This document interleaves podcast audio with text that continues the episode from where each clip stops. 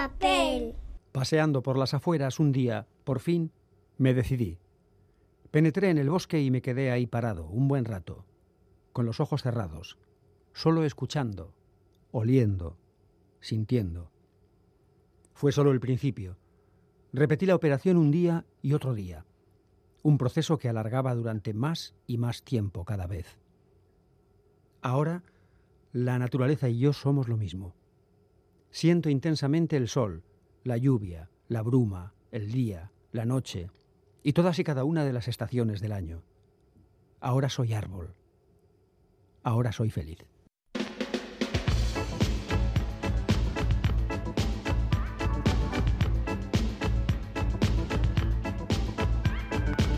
Pompas de papel.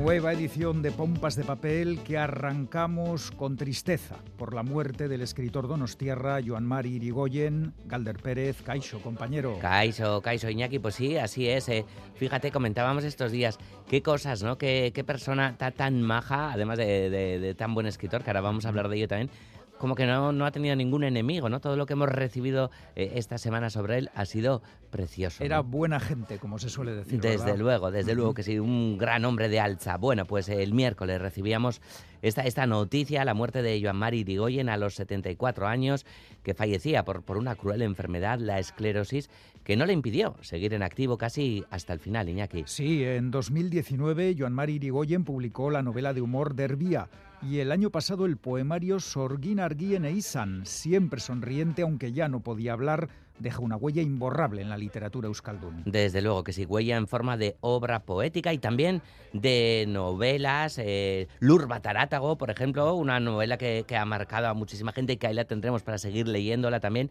O Yarrar en Promesa o Babilonia. Babilonia que se reeditaba no hace mucho y que, por cierto, con esta también se, se llevaba el premio Euskadi de, de- de literatura. Bueno, y, y también escribió pues, eh, para el público infantil, juvenil y demás. Un gran autor que deja un gran hueco en la cultura vasca. Buen momento para recuperar, releer y, por qué no, para descubrir a Joan Mari Irigoyen. Futbolero, fíjate que muchas veces, ¿no? Yo digo, el fútbol y los libros, ¿qué tiene que ver? Pues No, mira, ¿no? jugó- Joan Mari también jugó de, en la Real. de la Real y demás. No llegó al primer equipo, pero ahí anduvo. Bueno, pues nuestro programa para hoy, como no, en esta apertura de pompas de papel, en el corazón lo tenemos todo el equipo, como Félix Linares, Chanis Rodríguez, Ane Zabala, Quique Martín, Iñaki Calvo. Roberto Mosso, Begoña Yebra, Goisal del Andabaso y Galder Pérez. Todos estamos ya en nuestros puestos, así que empezamos.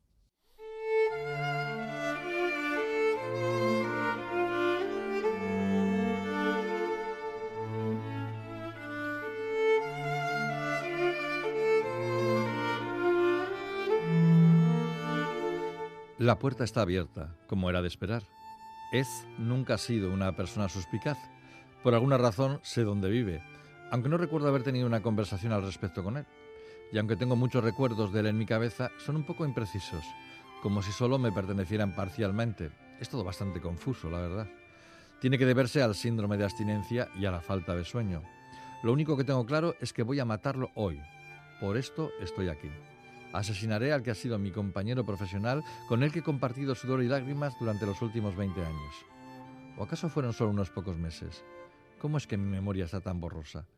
Hoy no puedo pensar con claridad. Es mejor que me concentre en la razón por la que estoy aquí.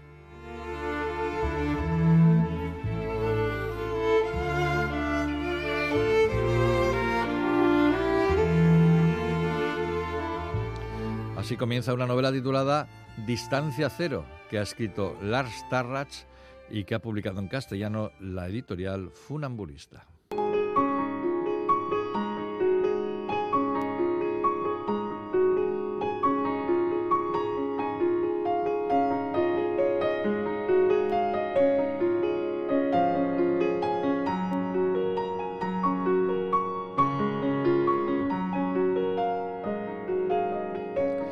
De hablar de esta novela, una curiosidad. Su autor es un catalán nacido en Barcelona en 1981, Lars Tarrach Ramoneda, que vive desde hace años en Manila, donde dirige una empresa destinada a financiar estudios universitarios a estudiantes desfavorecidos por todo el sudeste asiático. Por esta razón, esta novela se publicó en Filipinas originalmente en inglés. Ahora la ha traducido al castellano Javier Ruiz Martín. Distancia Cero, subtitulada Una historia de misterio, violencia y ciencia, es un thriller de ciencia ficción que nos traslada a un futuro no muy lejano, donde la teletransportación ha sido posible gracias a la mecánica cuántica y a las nuevas tecnologías. Aprovechando esta nueva manera de viajar, reservada solo a las élites, un multimillonario asesina a su socio en su lujosa mansión. Todo parece estar claro pues las ondas cerebrales, únicas para cada persona, como las huellas dactilares, sitúan al millonario en el lugar del asesinato, aunque éste asegura que se encontraba muy lejos, en otro país, y que cuenta con personas que así lo atestiguarán. A pesar de las evidencias, la subdirectora de la policía de Singapur, Charlotte Tan, y su ayudante, el capitán Roland Kaplan, parecen dudar de la verdad oficial, dudas que podrían hacer saltar por los aires los sistemas policiales y judiciales. ¿Alguien puede haber falsificado las ondas cerebrales de otra persona? Y de ser así, ¿cómo se ha hecho y cuántas veces? Tang, que es hija de una de las personas que hicieron posible el teletransporte, Melissa, se aventará en un mundo en el que nada es lo que parece. Para resolver el enigma entrará en contacto con una joven abogada, Val Guzmán Ortiz, que trabaja para uno de los políticos más poderosos y populares del momento, Horatio Ho, que propugna el teletransporte para todos, para llegar a la cúspide del poder. ¿Y si el teletransporte tiene algo que ver con el misterioso asesinato? Lars Tarrats ha construido una novela muy atractiva en la que el suspense se maneja continuo y los momentos de electrizante acción se combinan con otros de interesante divulgación científica. Además, es interesante también el mundo social que nos presenta con un occidente en decadencia política y un mundo oriental en el culmen de su poder, aunque el planeta se haya globalizado y gran parte de los ciudadanos sean ciudadanos del mundo. Con este paisaje de fondo y conociendo la biografía del autor, causan estupor algunos comentarios despectivos y claramente machistas sobre el papel de las mujeres en la sociedad y la supuesta subordinación futura de los hombres en la interrelación entre los sexos. Comentarios claramente antifeministas. En fin, no todo puede ser perfecto. Lars Tarrach, Distancia Cero, en Funambulista.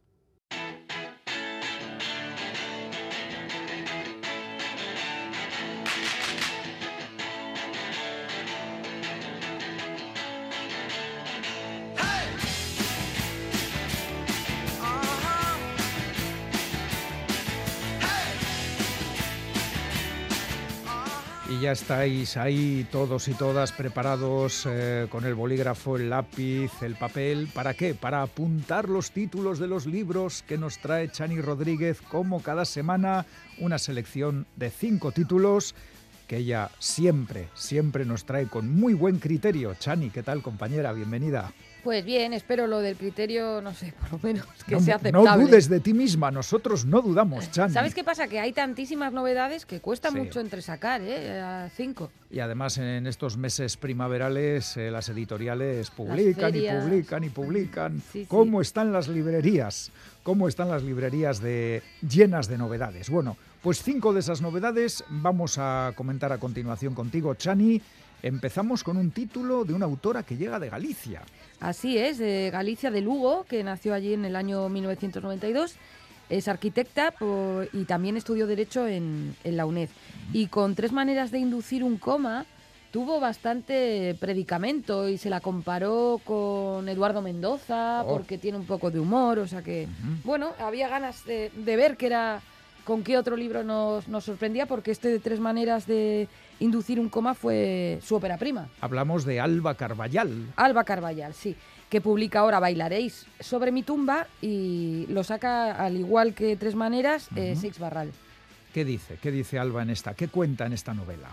Me ha parecido bastante atractivo el planteamiento. Recorre la historia reciente de Galicia y parte de la historia contracultural de todo un país, el nacimiento de la conciencia ecologista, la llamada movida viguesa, la ruta del bacalao en la Valencia de los años 90, a través del destino, todo esto lo hace a través del destino de tres personajes oriundos de un pueblo de las Rías Altas, para quienes el chapapote marcará unas vidas atravesadas por sus propias tinieblas familiares. Mm, vaya cóctel, interesante. Pues sí, en sus páginas se refleja cómo las grandes catástrofes medioambientales no solo comprometen el futuro político y económico de un país, sino que son capaces de condicionar las existencias minúsculas también de quienes las sufren de, de cerca. Esto es lo bonito de la literatura, claro, porque el prestigio, creo que todos Sí. lo recordamos. Sí, sí, sí. Los eh, medios de comunicación nos lo mostraron, pero ella va a ir al detalle, a Las la pequeñas historias que Bonito. discurren de forma paralela. Ya Muy digo, interesante. Sí, sí que tiene muy buena pinta. Bueno, pues empezamos eh, muy arriba. Ahí vas a tener que mantenerte, Chani. ¿Qué nos traes a continuación? Tan difícil como raro, de Ah. Juan Vilá. En este caso lo publica Anagrama. Em, aquí nos cuenta una historia que nos lleva a octubre de 1991. En ese mes, en ese año, coinciden en la Facultad de Filosofía los personajes de esta historia. La brillantísima Gloria, que no va a tardar en desencantarse de la universidad para entregar su inteligencia a la empresa privada. Manuel, que busca en la razón y los libros un freno a sus más oscuros impulsos. La caprichosa Bea, que acostumbra a provocar todo tipo de desgracias y salir siempre indemne de ellas. Roberto, un excéntrico aspirante a pintor, o Ana, que encierra dentro de sí misma toda la rabia y toda la dulzura del mundo. Son jóvenes y se divierten, conciben grandes planes, quizá delirios, esto también es habitual, hacen un montón de tonterías hasta que uno de ellos se suicida y la cosa se pone seria. Vaya, vaya, aquí de repente se ha puesto un poco como telón negro, ¿no? Sí, un, sí, un sí. velo negro sobre que- lo que todo era alegría y juventud. Claro, claro. La novela quiere preguntarse o se pregunta, ¿no? ¿Por qué algunas personas se rompen y otras se salvan? ¿no? gran Es una- pregunta. sí, es difícil de responder. Sí. Sí que aspira la novela, no sé si a ofrecer esa respuesta, pero a ofrecer un retrato generacional eh, de quienes nacieron en los 70, disfrutaron del esplendor de los 90 y luego se desmoronaron con el nuevo siglo. ¿no? Uf, madre mía, qué menudo retrato, ¿eh? Queda un poquito, nos ha, nos ha pegado un poco de bajonazo, Chani. Bueno, pero seguro que la escritura es interesante porque Juan Vilá además es un autor que, que habla de cosas que conoce, Hmm. que habla de cosas que conoce. Y bueno, y la literatura está también para, para alumbrar y señalar estos espacios más oscuros de la vida, ¿no? La vida, como la vida misma, efectivamente. Bueno, y ahora fíjate, de una cosa que real como la vida a un título que nos lleva un poco a, a algo que como de fantasía, pero igual no lo es. Cuéntanos, no, el, cuéntanos. el título es muy gracioso, Una heroína intergaláctica. ¿Ves? Bien, tú ves este título y dices, Un buen ¿qué cómic. es esto? Sí. sí. El autor es Román Piñavals y lo publica Sloper. Nos presenta a Jorge, que a sus 14 años cree que la vida consiste en ser atracado sin tregua. Pobre El hombre, pobre. pobre. Desde el reformatorio nos cuenta su vida y se confiesa cleptómano y alcohólico. En 1980 eh, ha descubierto a Forges y, y Woody Allen. Bueno, no está año. mal, eso ayuda, ¿eh? Ayuda a sobrellevar la vida. Sí, mira, del primero aprende que se puede fracasar con humor y del segundo hacer listas para aferrarse a este mundo. En su encierro no deja de hablar con su gran amigo Toby. eh, no sabemos tampoco si Toby existe o igual son... Ah, que es un amigo imaginario. No se sabe. Ah, Al que lo liga una sangrienta tragedia. vale. La nostalgia de la infancia que se pierde y la rebeldía contra un mundo incomprensible sostienen esta historia de un niño eh, perdidamente enamorado que se va a someter a su débil, que va a someter su débil corazón al culto de Daniela, que es la chica soñada. Mm. Su objetivo de conseguir una guitarra eléctrica y montar una banda puede colocarlo al borde del abismo. La mirada de Jorge disecciona memoria, creencias, familia y colegio. Bueno, pues eh, planteamiento también interesante y, y con un título insólito. Bueno, pero seguro que tiene su razón de ser y lo descubrimos al leer este libro. Abandonar la infancia siempre es algo intergaláctico, pienso yo. La infancia suele ser muy, muy galáctica, un recuerdo. Uy, qué lejos queda la infancia. Bueno, vamos con el siguiente título que tiene también muy buena pinta, Chani. Pues sí, 100 razones por las que lloró Tolstoy. Uy, uy, este libro lo he visto, es muy, muy, muy atractivo, muy visual. Claro, está ilustrado por la autora, que es una artista rusa, eh, Katia Gushina. Katia Gusina. Eh, lo ha traducido, los textos los ha traducido Fernando Otero y lo publica en Pedimenta, que de vez en cuando se marca una de estas ediciones de ilustrados Sí. que son preciosos, porque es que los libros de Impedimenta son muy bonitos. Es que en este, en este libro le ves a, a- a- a Tolstoy todo el rato llorando, el pobre, y explican por qué llora. sí. Sí. Es que de- desde pequeño, por lo visto, tenía una facilidad indecente para el llanto Tolstoy. Pero mientras sus contemporáneos aprendieron a contener las lágrimas al, al hacerse mayores, Tolstoy nunca dejó de llorar. Lloraba de dolor, de emoción, de alegría, de impotencia. Y este libro es un homenaje al Tolstoy que siempre optó por vivir lo mejor y lo peor de este mundo con esa intensidad que induce al llanto. Las lágrimas de Tolstoy nos abren una ventana por la que comprender a uno de los mayores artistas del siglo XIX y hacen también que nos, pregunte- eh, nos preguntemos a qué viene este empeño nuestro por dejar de llorar. ¿Por qué aprendemos a no llorar, dicho de otra manera? En este collage de momentos reales y también algunos ficticios, perfilado con ilustraciones, como apuntábamos, pues Katia Gusina nos invita a asomarnos al alma más o menos secreta de un verdadero gigante de la literatura. Otro título muy interesante, ya te digo, lo vi mm, y me ha llamado mucho la atención porque el pobre Tolstoy todas las páginas suelta lágrimas. Bueno, pues nosotros no lloramos, recomendamos libros y nos queda el quinto. ¿Cuál es, Chani? Pues uno también que creo que es muy bonito. Desde el ojo del huracán, una historia íntima de las librerías. Oh, nuestro homenaje más sentido, nos sumamos a él, a esta historia de las librerías. Lo firma eh, Marina San Martín, eh, que es eh, escritora y librera. Oh, qué bien. Tiene una entonces, librería- entonces, muy escrito con el corazón. Mm. Adelante. Eh, ¿Cuántos libros existen que hablen sobre los libros y las librerías? Haylos, haylos. Mm, y algunos son fantásticos. Eh, sin embargo, qué pocos son los libreros que se han atrevido a convertirse en narradores de su propia experiencia.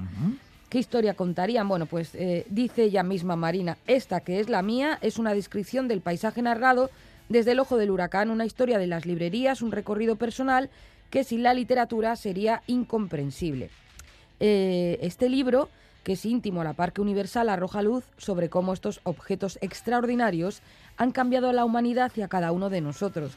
Así, Marina nos propone un viaje que empieza en las imágenes de las cuevas prehistóricas y las tablillas de arcilla, que pasa por la biblioteca de Alejandría y llega hasta el presente. Qué Ella- maravilla de recorrido. Mm, Pues sí, la verdad que lo abarca todo.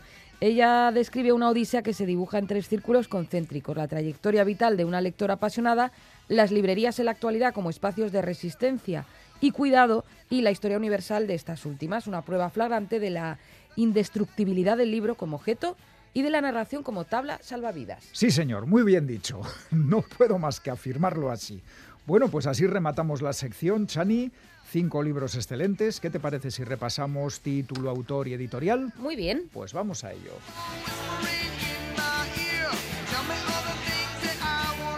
Bailaréis sobre mi tumba de Alba Carballal, publica Seix Barral. Una novela sobre catástrofes ecológicas y catástrofes personales. Tan difícil como raro, Juan Vilá, publica Anagrama. Otra de autobiografía, pero muy bien escrita, eso sí. Una heroína intergaláctica de Román Piñavals, publica Sloper. La infancia, a veces clara, a veces oscura, siempre fascinante. 100 razones por las que lloró Tolstoy de Katia Gushina, publica Impedimenta. Resulta que Tolstoy lloraba mucho y aquí le vemos llorar y llorar, pero no, pero tú no lloras, ¿eh? Este libro es divertido. Desde el ojo del huracán, una historia íntima de las librerías, escrito por Marina San Martín y publicado por Ariel. Librera escribiendo sobre libros y librerías. Seguro que sabe de lo que habla. ¿Qué puede salir mal? Bueno, pues eh, nada, cinco recomendaciones. Todavía te queda otra, Chani, Así que es. conoceremos dentro de unos minutos, pero ahora, ya sabes, ahora le toca al cómic. El cómic.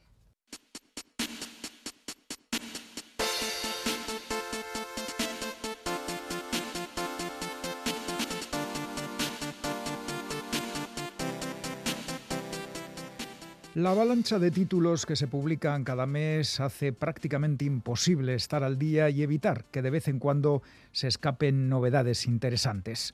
Hoy corrijo uno de esos lapsus involuntarios y recupero una novela gráfica que salió a finales del año pasado y que me parece de lo mejor y más original que he leído en mucho tiempo. Se trata de un cómic italiano titulado Sniff.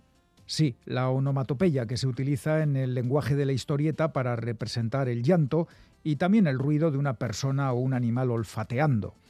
Bajo este escueto título, Sniff, el escritor y cineasta Fulvio Risuleo y el dibujante Antonio Pronostico desarrollan la crónica de una pareja cuyo amor se va agotando implacablemente a medida que pasan las páginas. Ella y él, sin nombre ni apellido, se van de vacaciones a la nieve, quizá la última oportunidad para reconducir su relación. Y desde el primer momento asistimos a diálogos extrañamente sospechosos, porque el hombre y la mujer hablan entre ellos, pero en muchos momentos se refieren a sí mismos en tercera persona. Cabe la posibilidad de que sean androides dirigidos a distancia o avatares creados por inteligencia artificial, pero la progresiva lectura del cómic descarta estas opciones y nos hace pensar que lo que vemos como diálogos podrían ser las voces del subconsciente, los temores que anidan en lo más íntimo de cada miembro de la pareja sobre su futuro y sobre cómo afectan a su relación las cosas que les van pasando. Y la trama se complica aún más porque por momentos parece que en él y en ella habita una fuerza extraña, distinta a su voluntad, que lucha para evitar la ruptura definitiva. Una lucha en vano porque, como decía al principio, estamos ante la crónica del ocaso y final de una relación de pareja. ¿Y de dónde proceden esos diálogos y reflexiones que van avanzando el desastre?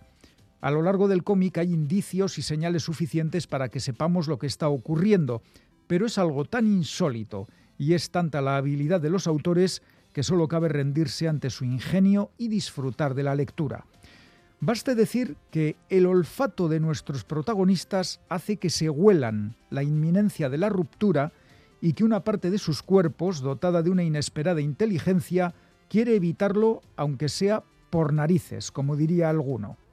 Y el final de la historia, excelente, con esos matices que le dan el aroma definitivo a un perfume magistral. Sniff es una magnífica demostración del buen cómic que se está haciendo en Italia, un título imprescindible con guion de Fulvio Risuleo y dibujos de Antonio Pronostico, publicado en castellano por la editorial Dibux. No os lo perdáis.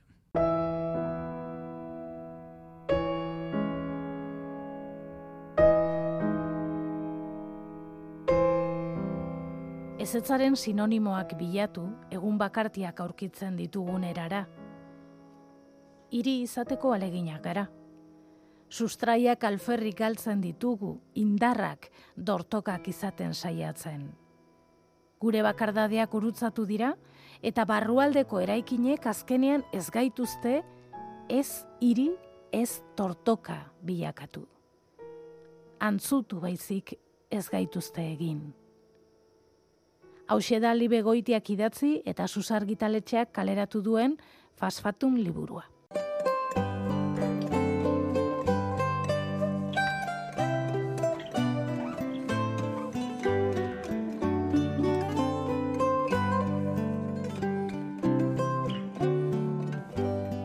Hay una vieja tradición en este programa y es que cuando Juan Soto Ibar saca un nuevo libro se pasa por aquí siempre para hablar de él. Así que como acaba de publicar Nadie se va a reír, pues aquí está con nosotros. Juan, hola, ¿qué tal? ¿Cómo lleva la vida? Putas tradiciones, ¿eh?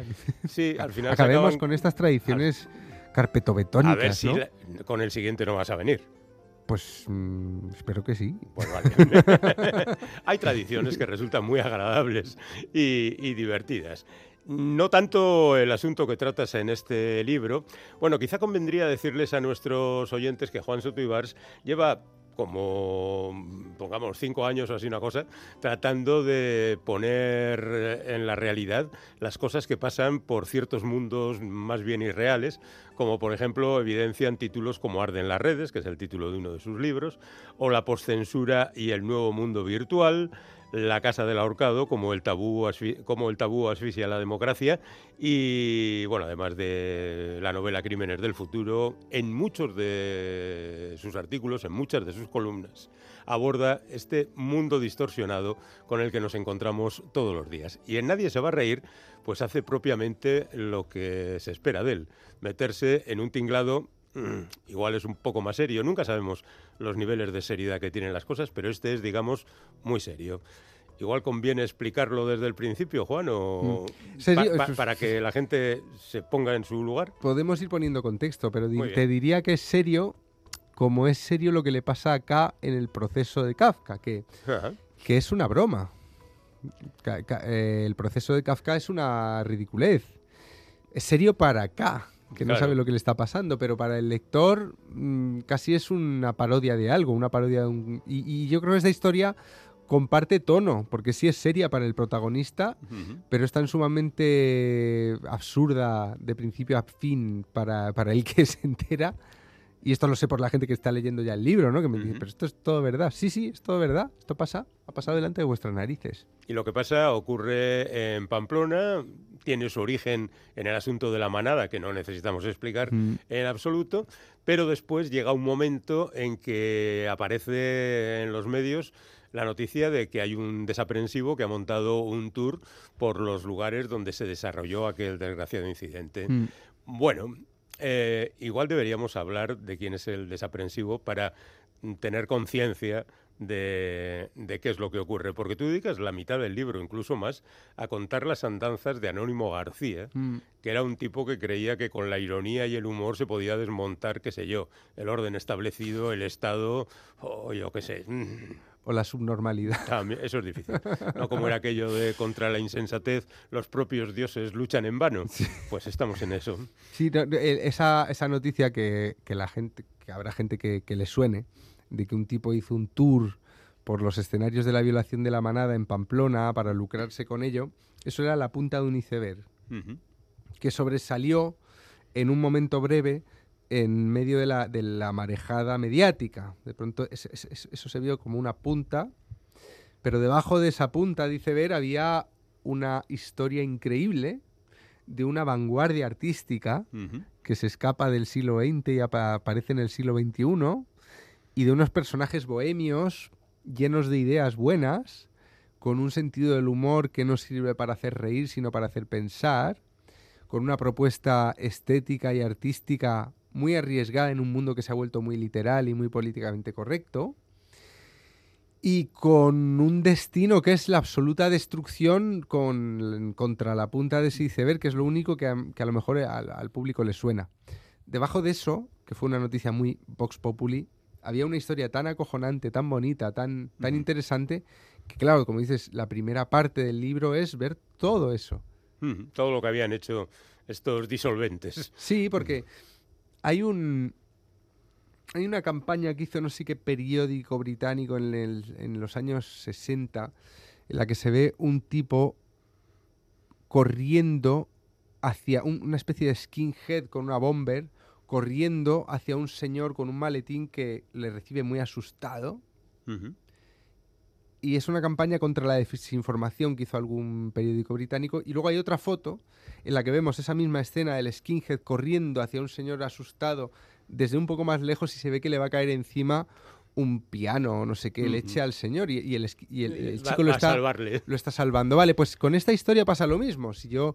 eh, la punta del iceberg es ese hijo puta que hizo la- la- el tour de la manada para lucrarse con Mm. los escenarios de la violación y lo que hay debajo es la foto completa que cambia de manera considerable no solo la historia de esa persona, sino, sino la historia de muchos de los supuestos defensores de la libertad de expresión a los que nos acostumbran los medios de comunicación. Bueno, los medios de comunicación cada vez están más polarizados y quien más quien menos arrima el asco a su sardina Mm. y cuando encuentra una corriente general no se pone en contra ni aunque los maten. Sí, y más todavía, porque los, eh, la, libertad de expresión se defiende por barrios, entonces eso no es solamente que haya una especie de mm, interés tribal en proteger a los tuyos o a quien te pueda beneficiar eh, su defensa, ¿no? O sea, la, la libertad de expresión molesta cuando, cuando la emprenden tus enemigos, ¿no? Cuando la, cuando la utilizan tus enemigos. Pero más allá de eso, esto pone sobre la mesa que cuando, la, cuando no puedes contar la historia con un héroe o con una víctima impoluta, inmaculada, la defensa se complica mucho. Porque estamos en una época muy Marvel. Estamos en una, las películas de Marvel respecto a las películas de acción o de super, bueno, de superhéroes no había tantas, ¿no? Pero Mm. respecto a ese tipo de entretenimiento de los años 80, 90, cambian considerablemente porque ahora em, desde el primer plano tú sabes si alguien es bueno o malo. Es como que la industria está ofreciendo unos productos muy masticados de héroes y villanos, ¿no? Se hace más difícil encontrar personajes que sean que te caigan bien y mal al mismo tiempo, que te que te conforten por un, lado y te, y, te, y te incomoden por otro. Y eso es exactamente el protagonista de esta historia. Anónimo García es un activista, es un artista que no te puede caer del todo bien, ni te puede caer del todo mal, pero que ha sido condenado y prácticamente reducido a la figura de trapo de- del diablo de, de los retablos, ¿no?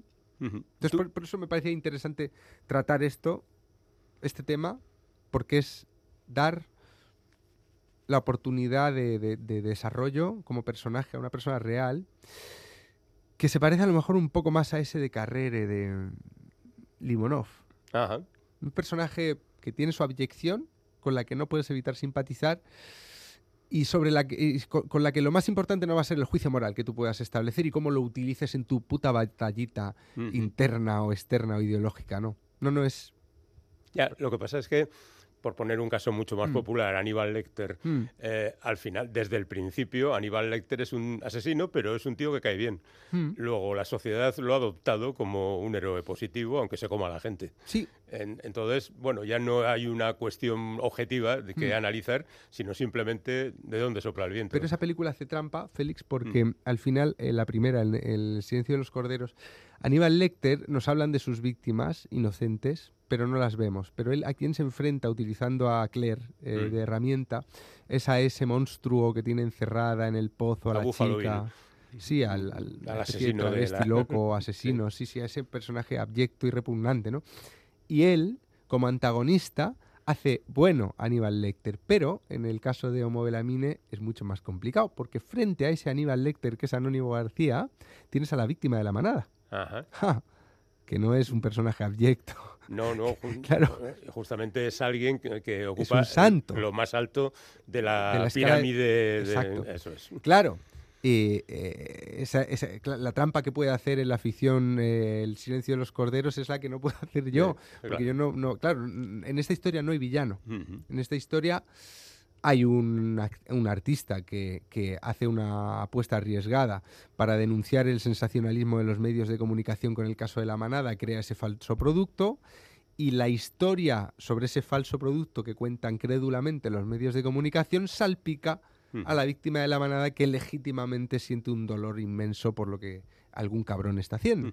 Y denuncia a una persona que no es ese cabrón que le han dicho, que no ha hecho lo que los medios dicen que está haciendo y que además creía estar en el mismo barco que ella porque está denunciando a los carroñeros. Fíjate qué bonita es esta historia entonces cuando tu verdugo es la víctima. Y cuando entra, y, y no es la víctima por sí, porque sea pérfida y cabrona y no sé qué, no, no, es la víctima porque recibe una información equivocada, denuncia en base a esa información y en la sede judicial no se arregla el entuerto, sino que se empeora. A la sala del tribunal entra la víctima, una víctima, y salen dos. Sale ella, que sigue siendo víctima de lo otro, y Anónimo García, que es víctima de un proceso judicial donde él no ha sido creído cuando explicaba el sentido de su ironía. Es una historia maravillosa. Sí. Es Eh, bueno, horrible, ¿eh? eh, Pero- claro. pero- Eh, lo curioso, y tú ah, mencionas algunas paradojas en el libro, uno de ellos es que justamente cuando se da información sobre este hecho, las imágenes que se están utilizando para informar en televisión son imágenes que justamente recorren ese supuesto tour que, que se había inventado alguien. Bueno, Es- pero a ver, a ver es, que, es que ellos plantean, el, el- el- el acto está muy bien planteado. La prensa lleva desde 2016, que es la violación, hasta 2019, que creo que es la última sentencia, la del Tribunal Supremo, por oleadas, cuando la cosa, pues hay un hito judicial o, o yo qué sé, o roba unas gafas uno de los eh, acusados entonces, o yo qué sé, los condenan a agres- abuso y no a, a agresión. En fin, cada cierto tiempo la prensa Igual que hace cuando un niño se cae a un pozo en Totalán y todos fingimos que lo van a sacar con vida. Cuando está clarísimo que no. Claro.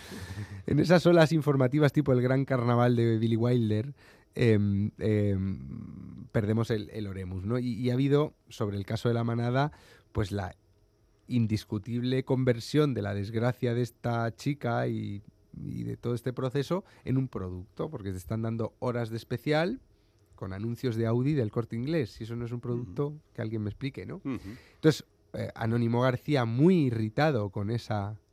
Con esa.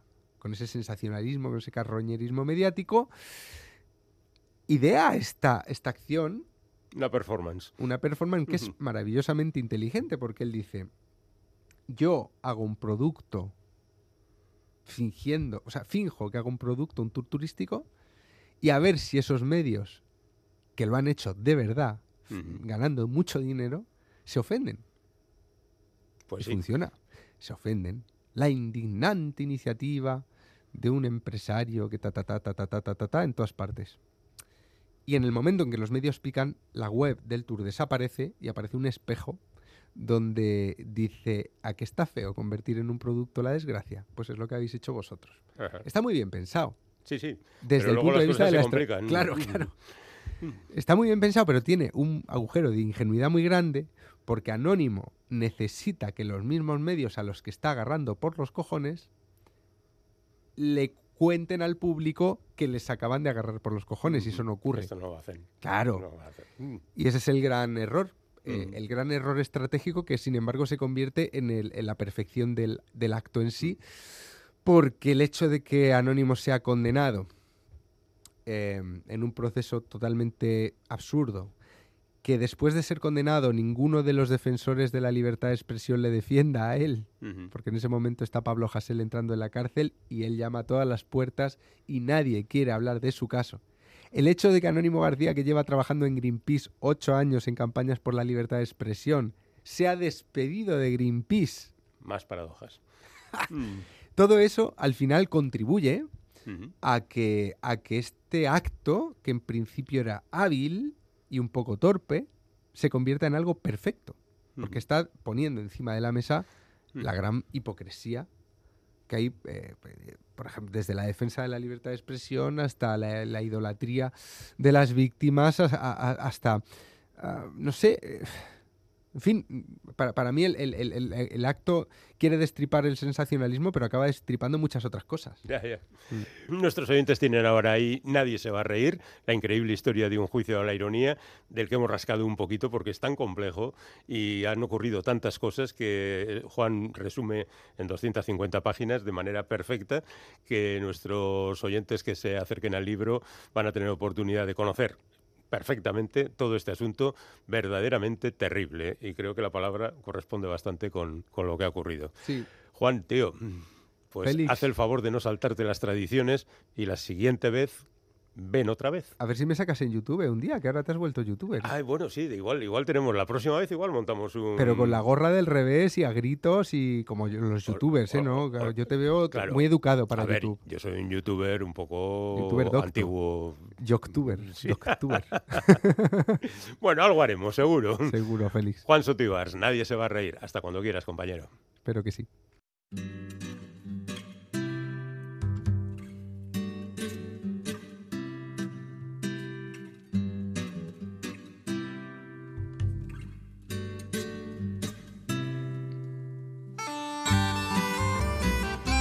Todo lo que poseo está dentro de esta pequeña maleta que tan poco pesa. Si no fuera así, no podría ir a la velocidad que voy. Las cuerdas que atan la maleta a la parrilla no serían lo suficientemente fuertes. La parrilla misma no aguantaría su volumen. Mis piernas no podrían pedalear a esta velocidad.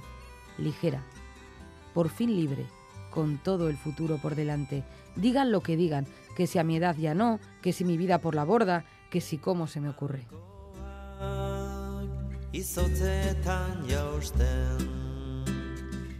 Así comienza la novela Mati y las fronteras, escrita por Edurne Portela y publicada por Galaxia Gutenberg.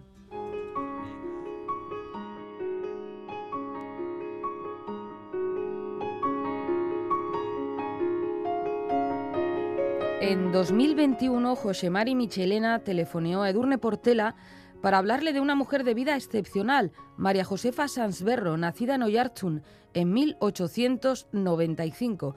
Michelena e Isarraitz Villaluce recabaron toda la información posible sobre esa mujer y cuando dieron por concluida la investigación, decidieron entregar todo su conocimiento a una tercera persona con capacidad para contar la historia de María Josefa, de Madi, y pensaron en la escritora vizcaína Edurne Portela. Así es como esta autora se acaba metiendo de lleno en el proceso de dar voz a Madi, que nació, como hemos dicho, en Guipúzcoa, pero se estableció de niña al otro lado de la, de la muga. De adulta decide divorciarse, como sabéis no es nada común en la época, y se dedica con la ayuda de un amigo a regentar un hotel a los pies del monte Larrún, en la muga. Para ganar un poquito más de dinero empieza a pasar bueno, cosillas de contrabando y no tardará en convertirse en espía y mugalari. Maggie, que aunque divorciada era creyente, muy creyente, le rezaba mucho a San Ignacio, hizo lo que nadie se esperaba que hiciera y arriesgó su vida por lo que ella consideraba casi instintivamente que era lo justo. La historia apasionante sin duda conllevaba complicaciones porque así como algunos hechos de la vida de Maddie están documentados, también hay gran parte de su vida de la que poco o nada se sabe, con lo que el recurso a la imaginación se hacía inevitable. Por otro lado, la autora de este libro le dio bastantes vueltas a la voz narrativa que debía elegir, hasta que se dio cuenta de que el único modo de acercarse a la verdad de, su historia, de la historia de Maddie, era acometiendo el ejercicio de empatía más radical intentar ponerme, explica Portela, absolutamente en su lugar, a pesar de saber que sería imposible conseguirlo. Esto se traduce en que la escritora vizcaína elige un narrador, una voz narradora en primera persona y además emplea el tiempo presente, con lo que tenemos la impresión, al leer el libro, de que es la propia Maggie quien nos cuenta en directo, digamos, lo que está pasando. Así, a través de esa voz, de su voz, de la voz de Maddie, conoceremos a otros personajes que dan cuerpo a la historia. Mary Jane, Lucien, un niño al que Maddie adopta, Luis, su amigo con el que bueno, con el que lleva al hotel, o Fidel. Hay que destacar también la minuciosa labor de documentación de Portela, que recrea una época muy convulsa y unos escenarios muy concretos, y reproduce las formas de hablar y de pensar de aquellos tiempos. La novela está dividida en dos partes. En la primera se nos muestra la vida de Maggie en el Hotel de la Run y en la segunda, mucho más, más dura, aparecen ya los campos de trabajo y de concentración. En esta segunda parte y particularmente en su desenlace, Portela asume, en mi opinión, mayores riesgos formales. Mati y las fronteras es, por tanto, retrato de una época endiablada, de una mujer fuera de lo común que cruzó fronteras físicas y también morales, que se saltó todas las líneas rojas y es también eh, el libro testimonio de las grandes gestas que se hicieron en silencio y de manera clandestina.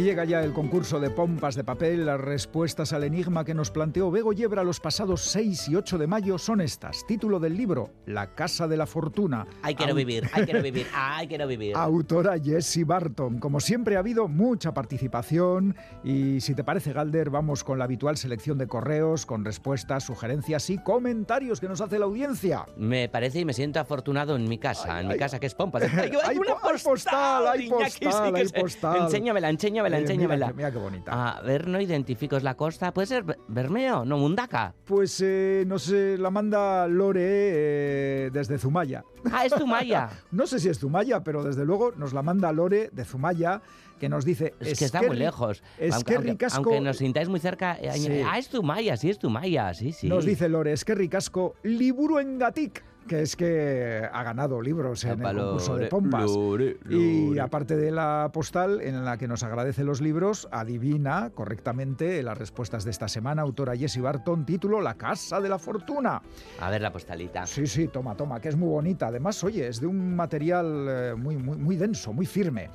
Más. A ver, sí, Zumaya 2021, Sí. Argazquia, María López, no Pues hay duda. tienes. Sí, Jolín, ahora que la tengo en las manos, hombre, que es Zumaya. Es que ricas colore. Bueno, y Andrés desde Barcelona, un oyente habitual, nos dice, Caixo muy buenas, sin necesidad de apoyarme en la inteligencia artificial, jugando con las vegopistas, me meto en la arena de ese relato de ambiciones y desengaños que planteaba aquel bombazo que fue La Casa de las Miniaturas y esa continuación que se insinúa con más sueños y secretos que evidentemente también firma la escritora Jessie Barton y que se titula La Casa de la Fortuna y que quizás en verano le puedo encontrar un hueco para echarle un ojo. Ay, ay, ay, Andrés, Andrés, encuéntrale hueco. siempre. ¿Y quién más nos escribe? Uy, Ángel desde Zaragoza. Hola de nuevo, pomperos y pomperas. Saludos. Hola, Ángel. Saludos desde la ciudad más acentuada y mejor ventilada de España, dice. Bueno, el libro buscado esta semana es La Casa de la Fortuna de Jessie Barton. He leído que es la continuación de su anterior, La Casa de las Miniaturas. No leí ese y mi lista de espera es muy extensa. Ya veremos. Pero el escenario de la Holanda del siglo XVIII me ha traído a la memoria Herejes de Leonardo Padura, en el que el gran Mario Conde se ve envuelto en una trama en la que tiene especial trascendencia un pequeño cuadro pintado por Rembrandt. Y nos recomienda un cómic. ¿eh? Fíjate, Ángel, desde Zaragoza.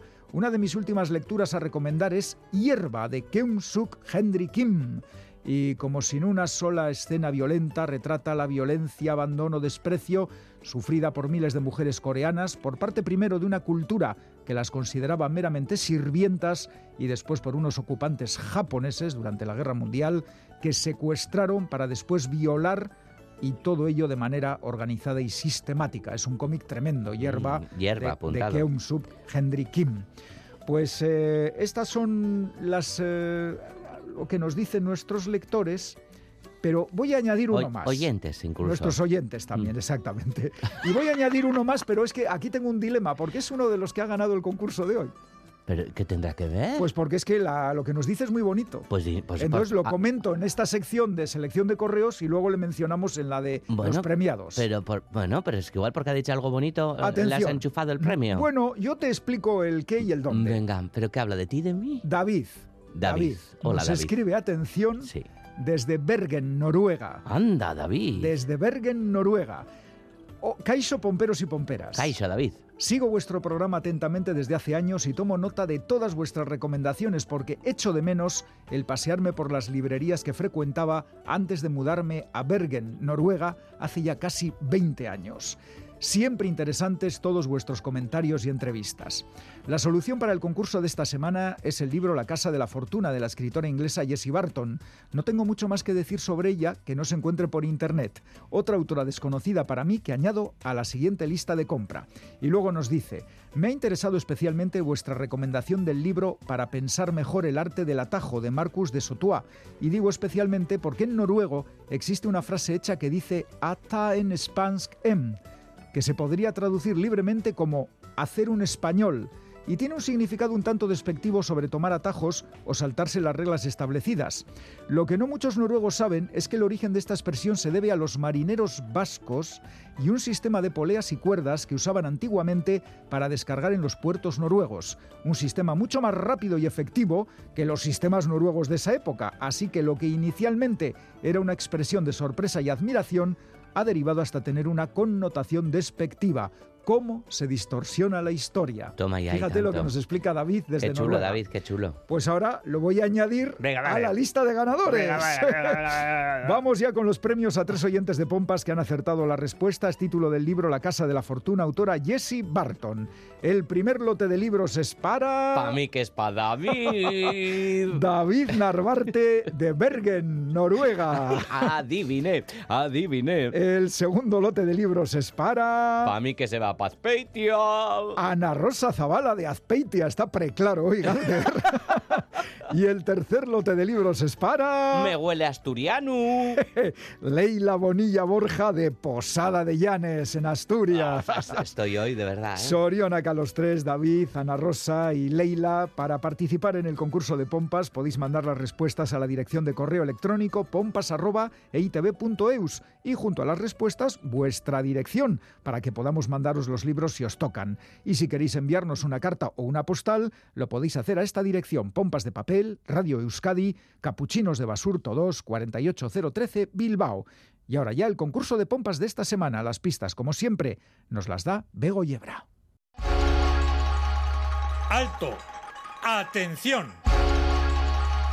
Se buscan personas que leen, personas sin aleccionar, librepensadoras. Se buscan pomperos y pomperas. Porque aquí y ahora se regalan libros. Tres libros, tres, tres grandes historias y las pistas aquí, en mis manitas.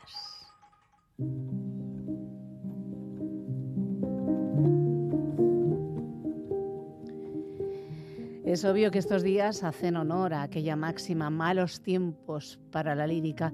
¿Y qué le importa a la autoría que hoy nos ocupa? Pues se lanza igual igual a la piscina y publica un libro de petete de poemas. Vamos, una antología poética, 427 páginas llenas de versos sueltos en decasílabos, dodecasílabos y apurando mucho algún soneto.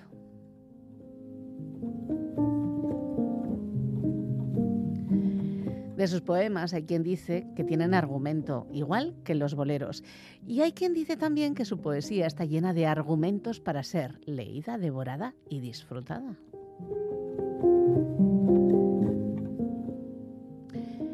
Sobre la autoría os diré que llegó de la periferia peninsular para recorrer el mundo. Multipremiado por viajero, por poeta y hasta por novelista. El último galardón con el que se ha hecho tiene nombre de tenista.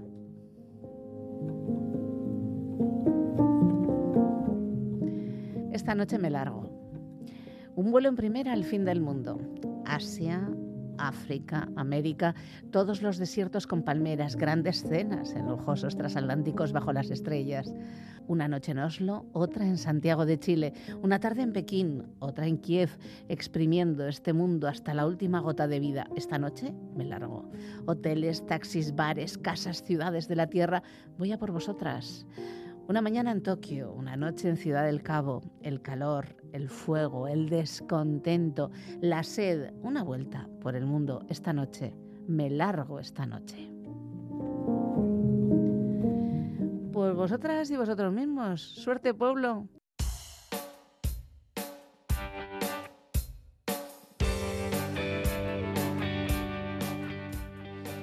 Pues con música y, y recuerdo a Joan Mari Irigoyen termina esta edición de Pompas de Papel. Sí, hemos escogido la canción Patuaren Insectuak, que está basada en un verso suyo, en un verso de, de Irigoyen. Lo publicaban en 2010 en el disco Espacian John Miner eta Intxisu Loti en banda desde Rentería. Y fíjate lo que decía en el poema Joan Mari Irigoyen, dena idatzia zegoen bai, eta jaio jaioak ginelako, eta hil ere hil egin beharko genuelako.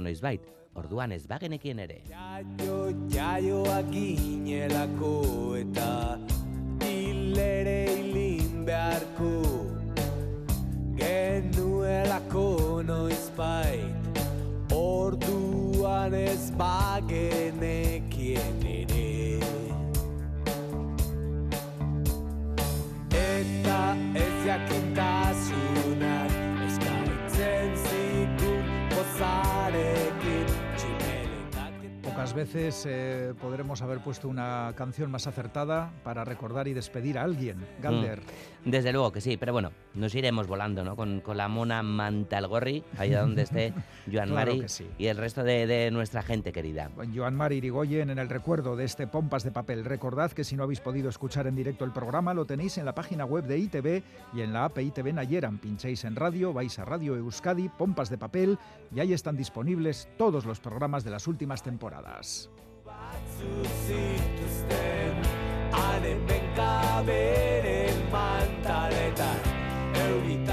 El saludo de todo el equipo de Pompas formado por Quique Martín, Félix Linares, Ane Zabala, Chani Rodríguez y Iñaki Calvo. Goizal del Andabaso, Roberto Mosso, Begoña Yebra y Galder Pérez. Nos vamos. Eskerrik asko de Noí. Agur. Agur.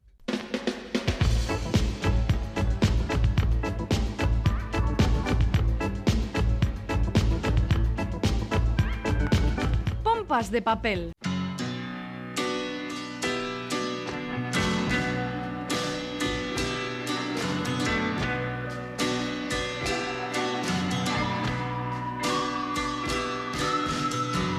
You walk into the room with your pencil in your hand.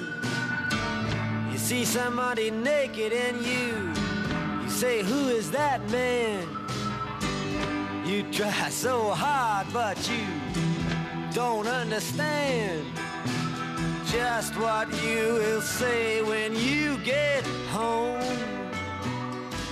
Because something is happening here, but you don't know what it is. Do you, Mr. Jones?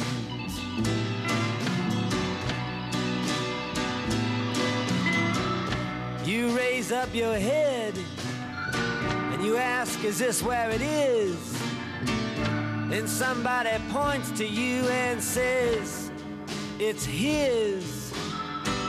And you say, What's mine? And somebody else says, Well, what is? And you say, Oh my God, am I here all alone? But something is happening and you don't know what it is. Do you, Mr. Jones?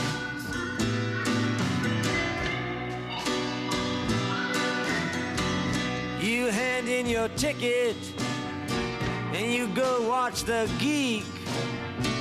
who immediately walks up to you when he hears you speak and says, How does it feel to be such a freak? And you say, Impossible, as he hands you a bone. And something is happening here, but you don't know what it is. Do you, Mr. Jones?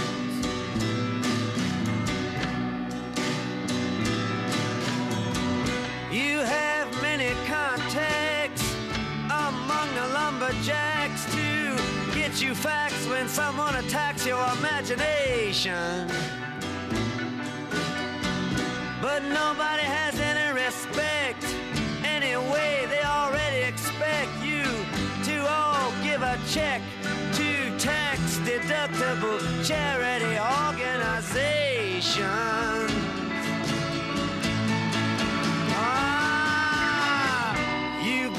The professors and they've all liked your looks. With great lawyers, you have discussed lepers and crooks. You've been through all of F. Scott Fitzgerald's books. You're very well read, it's well known. But something is happening here and you don't know what it is. Mr. Jones? Well, the sword swallower, he comes up to you and then he kneels. He crosses himself and then he clicks his high heels. And without further notice, he asks you how it feels. Says, Here is your throat back. Thanks for the loan. And you know something is happening, but you don't know what it is. Do you, Mr. Jones? Now you see this one-eyed midget shouting the